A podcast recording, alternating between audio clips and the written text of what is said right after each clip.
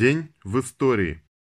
25 июня 1904 года родился Владимир Константинович Коккинаки, заслуженный летчик-испытатель СССР, дважды Герой Советского Союза.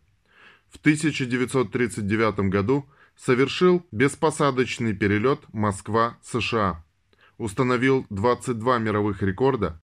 Во время Великой Отечественной войны руководил испытаниями новых типов самолетов.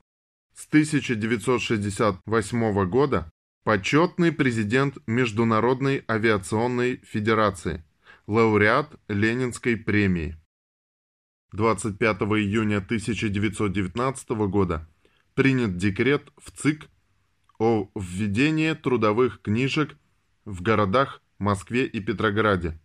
Согласно нему, трудовые книжки свидетельствуют об участии их владельца в производственной деятельности и служат удостоверению личности в пределах РСФСР и документов на право получения продовольственных карточек, а также права на социальное обеспечение в случаях утраты трудоспособности и при безработице. 25 июня 1950 года началась война на Корейском полуострове, одна из самых разрушительных и кровопролитных в послевоенной истории. В ходе этой войны, которая продолжалась целых три года, были убиты по различным оценкам от 5 до 9 миллионов корейцев, причем 80% погибших составили мирные жители. В Корее была уничтожена почти вся существующая там до войны 1950-53 годов промышленность. Разрушению подверглись более 80% фабрик и заводов. Более половины корейцев лишились крова.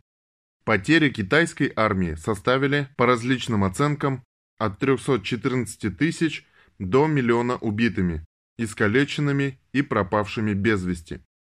Досталось и американцам, которые в Корейской войне потеряли примерно столько же, сколько и в гораздо более продолжительной Вьетнамской – 54 тысячи.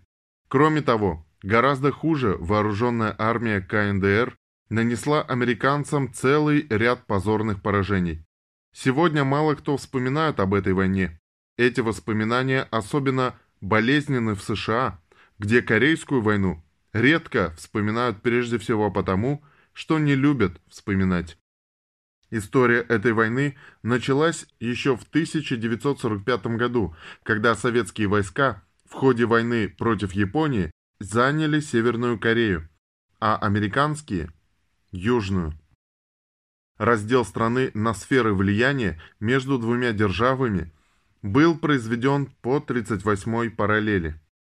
В зоне влияния СССР было создано государство КНДР, а в зоне американского влияния была образована Республика Корея. Но если первый президент Южной Кореи Ли Сын Ман был привезен американцами и поставлен правителем в американской зоне влияния, то на севере Корейского полуострова ситуация была в корне иной. Дело в том, что армия коммунистов во главе с Ким Ир Сеном была главной и единственной силой в самой Корее, бескомпромиссно боровшаяся против японских оккупантов во время Второй мировой войны. Безусловно, влияние СССР и Китая в Северной Корее были весьма сильными, но Ким Ир Сена и его трудовую партию назвать марионетками никак нельзя. С другой стороны, Ли Сын Ман был именно американской марионеткой и не имел особого, мягко говоря, влияния в обществе. Да и тот факт, что в самой Корее американцы не нашли подходящей фигуры, которая могла бы встать во главе государства, говорит о многом. О слабости позиции Ли Сынмана и его марионеточного государства говорит тот факт, что армия Южной Кореи – была разгромлена в течение четырех дней после начала войны, с 25 по 29 июня. Армия КНДР прошила всю Южную Корею, как нож масла. Сеул войска марионеточного режима сдали почти без боя. На помощь Ли Синману никто из жителей Юга не пришел. И только вмешательство США и Великобритании под прикрытием ООН спасла марионеточный режим от полного краха. К концу войны стороны конфликта оказались на тех же позициях, что и перед ее началом. Граница проходила по 38-й параллели. Эта граница проходит здесь и сейчас, а коммунистический режим в КНДР готовится отметить свой 70-летний юбилей.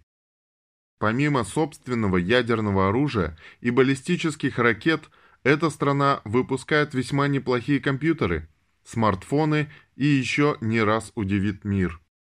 Не узнать сегодня и Южную Корею, ее автомобили, компьютеры, холодильники и телевизоры известны во всем мире.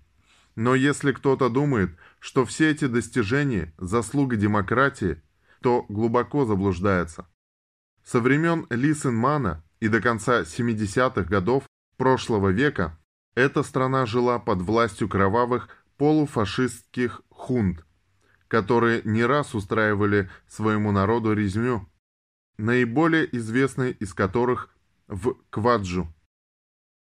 За КНДР такого не числится, хотя правозащитники и Госдеп считают ее чуть ли не исчадием ада. 25 июня 1970 года на могиле Иосифа Виссарионовича Сталина у Кремлевской стены установлен памятник с бюстом покойного. Через 9 лет – после его удаления из мавзолея. Это был первый в СССР после 1961 года новый памятник Сталину, бюст на его могиле на Красной площади. Это событие стало вершиной брежневского восстановления доброго имени Сталина.